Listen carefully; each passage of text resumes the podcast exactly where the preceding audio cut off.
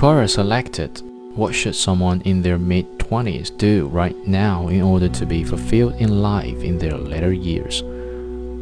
From Aaron Hoffman Focus on growth. Try to get your absolute growth rate as high as possible. Most people out of college could grow much faster than they do. They rely on others like their boss to manage their growth instead of taking it into their own hands. You should join a company where you have a high, like 50% chance of failure, that will push you to grow and achieve more. Never join a company for the prestige, as it will almost certainly be that you are under optimizing growth. Join for growth. And don't just join a company, join a team. Be conscious of who your manager is. That is the single most important person as you grow.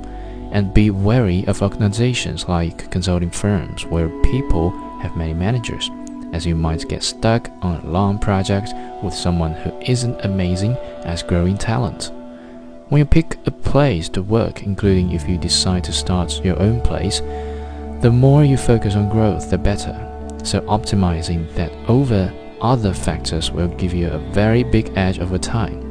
If you grow 10% faster per year than another person that went to the same school in just a few years because growth compounds, you will significantly more valuable.